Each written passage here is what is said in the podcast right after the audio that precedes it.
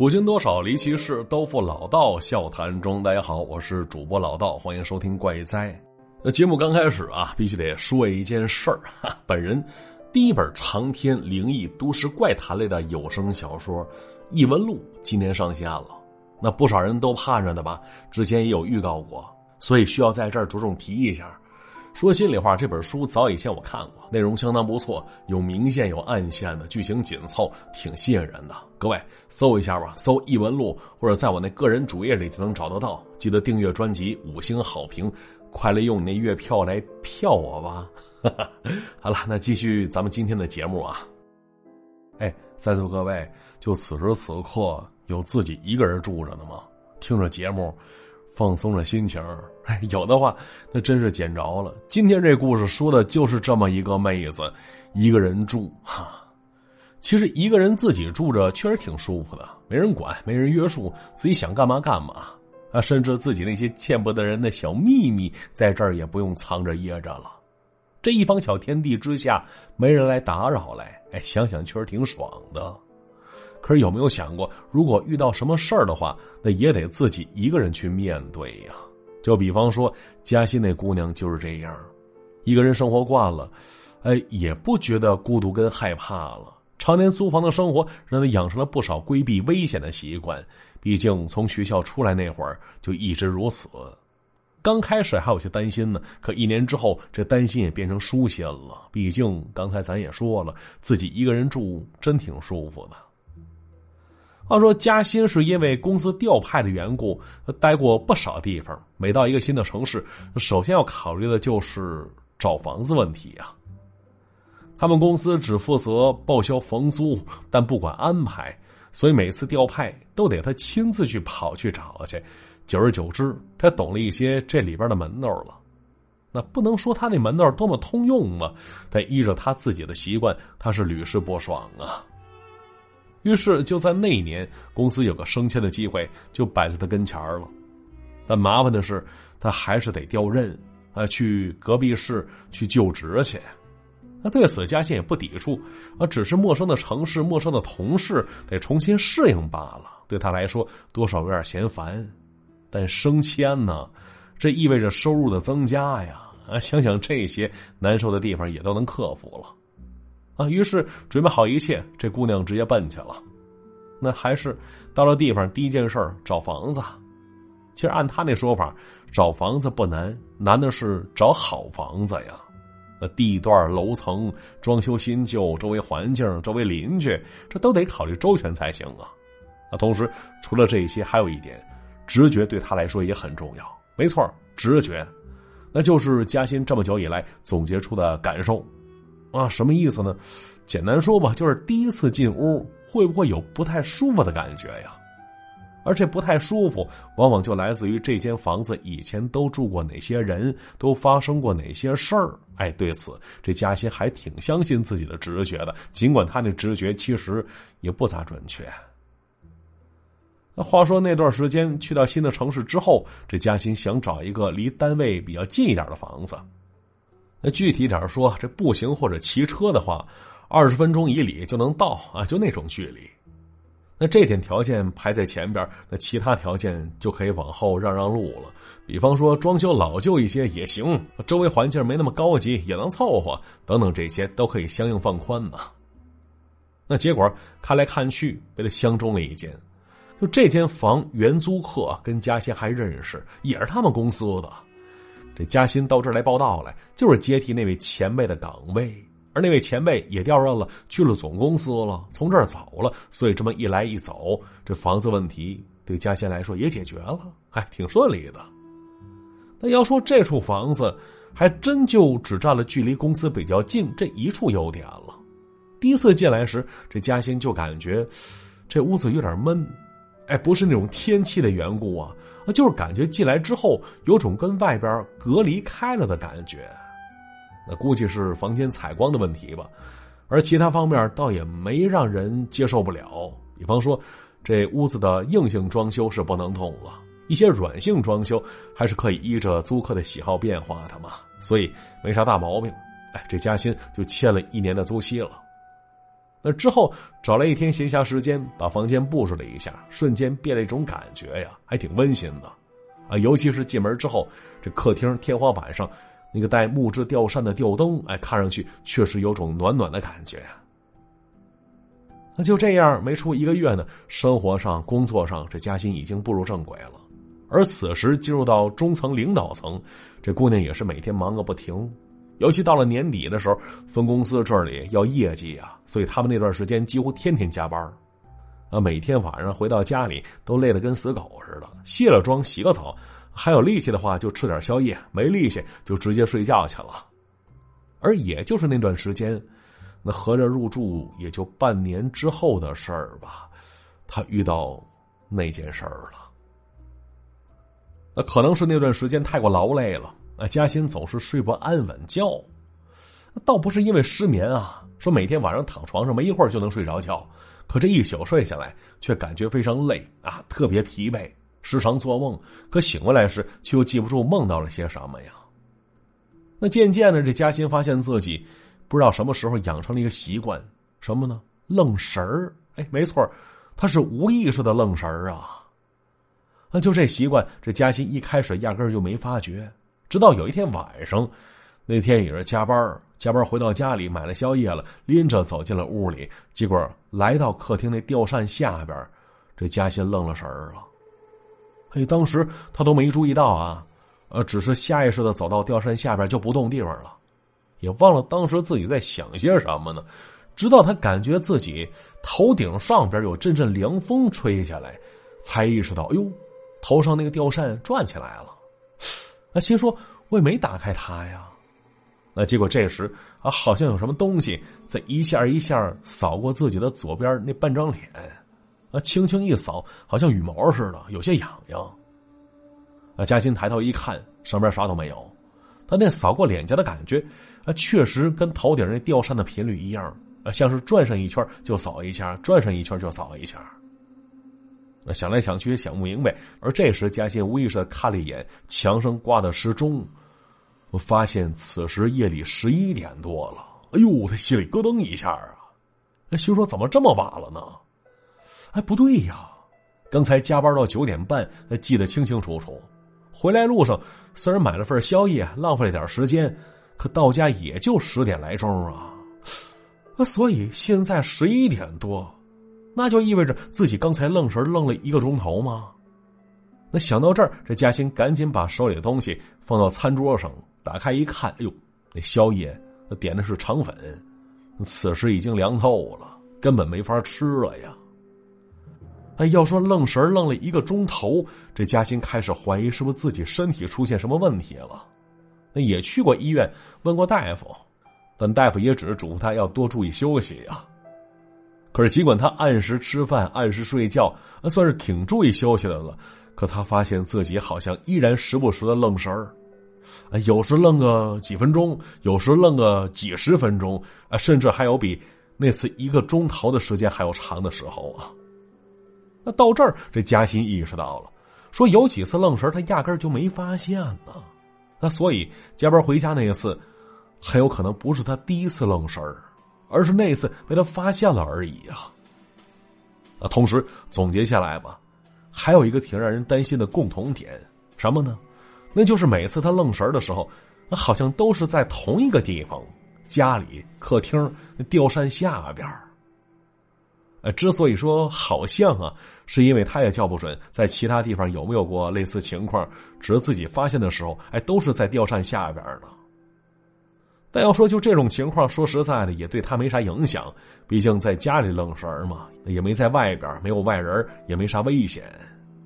他非要说有什么变化的话，这嘉欣只感觉就那段时间，自己左半边脸照比右边看上去，呃，多少有些暗沉啊，发黑，也不知道是不是晒太阳没晒匀，还是怎么回事儿。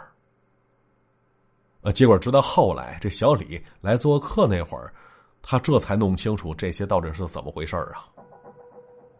话说那段时间啊，总公司派专员呃过来了解分公司的情况，主要是对对账啊，采集一下这边的意见跟需求。而下派的这些人当中，呃，就有小李。而小李跟嘉欣关系不错呀，当初俩人一起共事过，后来一直没断了联系。那得知小李要过来，这嘉欣也挺高兴的，说：“你呀，也别住什么酒店了，住我家得了，还能开开卧谈会，叙叙旧，聊聊天啊。”哎，一听这话，这小李也非常开心，欣然答应下来了。于是，就那一天接到小李之后，他俩买了不少吃的喝的，带着行李直接奔嘉兴那边去了。那当时他还记得呢，是晚上七点多钟，进了屋，哎，又是那种感觉，他径直的走到吊扇下边不动了，又愣神儿了。而身后跟着的小李。他隐约间能听到，一开始还跟自己嘻嘻哈哈呢，可是大门一打开，这小李那边那笑声是戛然而止啊，立刻没动静了。他站在门口也愣住了。哎，这期间嘉欣没意识到什么，可突然之间，只感觉自己被人拽了一下，就那股力道还不小，拉着自己就往外跑啊！哎，直到再次回到外边大街上，这嘉欣才反应过来，把他拽出来的是小李。那嘉欣刚想问怎么回事只见到小李伸出手，啪的一声甩了一记耳光，甩在了嘉欣左边脸上了。哎呦，当时这嘉欣只感觉左脸一疼，啊，接着他整个人往上边飞出去了。我说这什么意思呀？哎，后来这嘉欣回忆起当时那情形，呃，形容说他当时挨的那记耳光，就好像把自己魂给扇出来了似的。没错，他那魂儿，他那意识，飞到上面去了，却能看到下边那自己，面对那几耳光，是一脸阴郁的表情，好像在威胁着对面那小李，说着什么：“你别多管闲事儿。”哎呦，这动静是谁说的呀？明显看到自己嘴在动呢，但是那声音，嘉欣听得清楚，完全不认识，不是自己的声音。而小李当时站在对面，一点不犯怵，哎，厉声喝问。说你他妈什么东西啊！我朋友跟你无冤无仇的，为啥附在人家身上啊？那紧接着，这嘉欣看到自己依然还是那句话，说着什么啊，与你无关，别多管闲事儿。那事后啊，这嘉欣描述当时那场景，感觉非常奇妙，哎，像是在看一出话剧似的。他作为观众，飘在上边看着自己跟小李在下边演那出，在掰扯着。啊，接着呢，就看小李从包里掏出一件东西，仔细一看，哎，是一串佛珠啊，攥在手里，是照着嘉欣的左脸就抽过去了。结果只这么一下，那陌生的声音啊，是一声惨叫，而飘在上面那嘉欣，好像被什么力量拽住了，往自己身体的方向拽回去了一些。那紧跟着小李又是一下，嘉欣又被拽回去一些，直到第五下的时候，那个陌生的动静彻底没动静了。而嘉欣此时也终于再次回到自己身体里了。哎呦，这姑娘被吓得够呛啊！话说，就那天晚上在大街上，他俩缓了半天，嘉欣才彻底清醒过来。那紧跟着是依着小李的安排，两人住酒店去了，没敢再回嘉欣那家。到了酒店，这小李掏出一包草药，啊，递给嘉欣，让他把这个撒到浴缸里泡个澡。当时这嘉欣啥都没问，照做便是。等泡完澡，他俩一边吃着东西，小李也跟他解释了一下刚才那些事情啊。他又说了，说石方才跟着嘉欣回家，这房门一打开，先是闻到了一股脏兮兮的味儿，哎，就好像什么东西给放烂了、腐烂的味道，哎，挺呛的。然后，这小李就看到那东西了，是个女的，倒吊在那个吊扇上边。而这时，他看到嘉欣也跟着了魔似的，自顾自走到吊扇下边不动了，愣住了。同时，上面那东西抻出一个挺长的舌头，随着吊扇的旋转，他一下一下舔着嘉欣的左半边脸。哎呦，听到这儿，这嘉欣头皮都炸起来了，心说自己愣神原来是有原因的呀。而左半边脸发黑，也跟这有关系啊！啊，所以这嘉欣彻底慌了。问小李该怎么办呢？那小李说了，说他姑姑啊懂看事儿，小李打小总喜欢去姑姑家玩去，所以这方面也明白个一二。而这门道属于姑姑教给他防身用的呀。但这种情况要想去根儿的话，说实话，小李也没个主意了，所以请个假吧，俩人都请假，啊，去一趟小李姑姑家好好看一看。那话说，就那天晚上，小李做了充足的准备，一张符纸压在嘉欣枕头底下，就这小觉，呃，嘉欣睡得挺踏实的，一夜无梦，呃，算是这半年多时间睡得最好的一宿了。可小李当时守在旁边，好像一宿没咋睡觉似的。那接着，俩人坐了辆车，直奔小李姑姑家呀。啊，结果到地儿下车，见着小李的姑姑。这嘉欣感觉，哎，自己好像不受控制了似的，腿脚愈发的不听使唤了。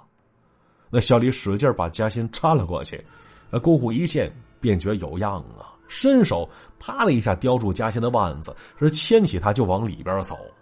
而越往里走，这嘉欣感觉身体里那股劲儿啊，好像越来越抗拒，在往外使劲儿了。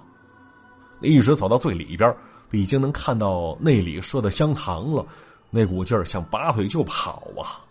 那姑姑见状，用力把嘉欣往里一推，这嘉欣只感觉身体不受控的往前一跪，这嗓子眼里喷出了一声哀嚎啊！就那动静不是自己的声音，分明就是前一天晚上大街上自己被夺舍时发出的动静啊！啊！之后这仪式开始了，嘉欣看不懂那仪式怎么回事他只感觉身体里那股力量被一股更大的力量牵扯着。要拽出去似的，而自己那身体成了两股力量较量的战场了，啊，确实挺难受的。而这时，他感觉自己左脸颊开始渐渐发烫起来，啊，直到片刻之后，啊，只感觉胃里翻涌，嘴里噗的一声喷出一股黑水出来，那股撕扯力量还有左脸火烧一般的感觉，立刻是荡然无存，消失不见了。那咳嗽了几声，这嘉欣看看周围。发现周围是一切如常，只有小李的姑姑啊，此时身上的衣服都被汗水浸透了呀。看来此番仪式确实没少费劲儿啊。而这事儿到这儿，也算是告一段落了。那按照小李的话说，说那女人现在已经不在了，他租那间房子呢，如果不介意的话，可以继续住下去，影响倒是不大。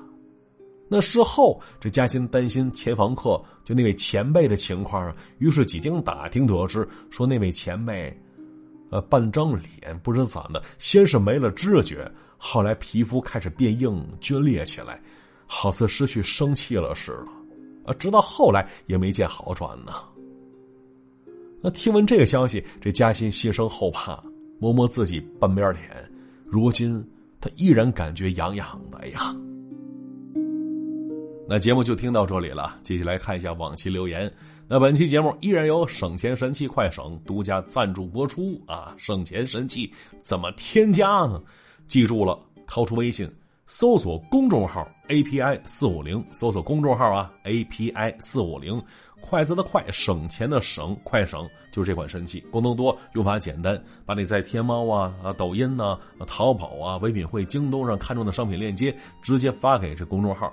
然后通过公众号提供的链接下单，这商品商家都不变啊，然后就能拿着返利享受打折啊！不光网购，像打车、加油、点餐，还有看电影、买电影票，都可以在这里领红包再下单，享受直接减免。还有那肯德基、麦当劳也有优惠券可领啊，得返利啊！总之，这神器涵盖了啊方面非常广，赶紧试试去吧。平时生活网购，咱能省点是点嘛？记住了，微信搜索公众号 API 四五零，搜索公众号 API 四五零，省钱神器，快省即可拥有。感谢各位支持啊！啊，来看留言吧。这一七七二三幺幺他说：“说我妈在酒店工作过两年时间，我听完上期节目就是说夜班那事儿啊，我就问他说半夜听不听得到一些奇怪的动静啊？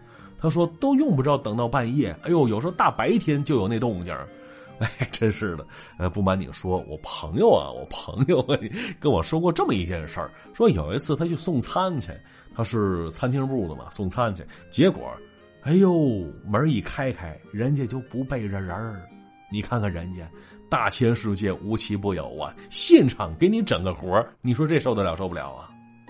这碧溪他说了，说很喜欢上夜班，从前在那酒店当监控员。过了十二点，主管就去睡觉去了，然后自己一个人在监控室盯着监控，大多数时间是无所事事了，就听那小说，时不时寻个屏就行了。就那段时间，很容易生出很多感慨呀，孤独又确实在享受着孤独。只可惜最后这身体不太好，放弃了这份工作了，还挺怀念的。哎，身体怎么了？是不是因为熬夜熬的呀？没错啊，酒店还真是个神奇的地界啊啊！这淡淡的七七说了：“说老道，我是一名送外卖的小姐姐。哎，昨天晚上八点多，我去医院送外卖去。下楼的时候，电梯到了一楼就开了一小缝，就不动了。啊，怎么都打不开了？后来这电梯到了负一层，开了，但没人门关上之后，又到了二楼，开开门又没人我又摁了一楼按键，电梯到了一楼又打不开了。我只好把那电梯按到二楼，走楼梯下来的。哎呦，我真是的！我走到一楼，又按了一下那个电梯，电梯到了一楼，结果门开了，这给我吓得反反复复的。我立刻下线回家了。哎呦，真是电梯开开关关的，其实不是最可怕的。最可怕是什么情况呢？跟你说一下啊，就是前脚刚踏下去，结果这电梯来了一个快速启动。哎呦，嘿，那场景。哎，这不敢形容啊，比那什么鬼啊神的吓人多了啊！好了，留言就先看到这里了。今天节目到这儿呢，也就结束了。没听过瘾的，可以在喜马拉雅上搜“老道书馆”，继续收听本人其他节目啊。今天节目就是这样，我们下集再见。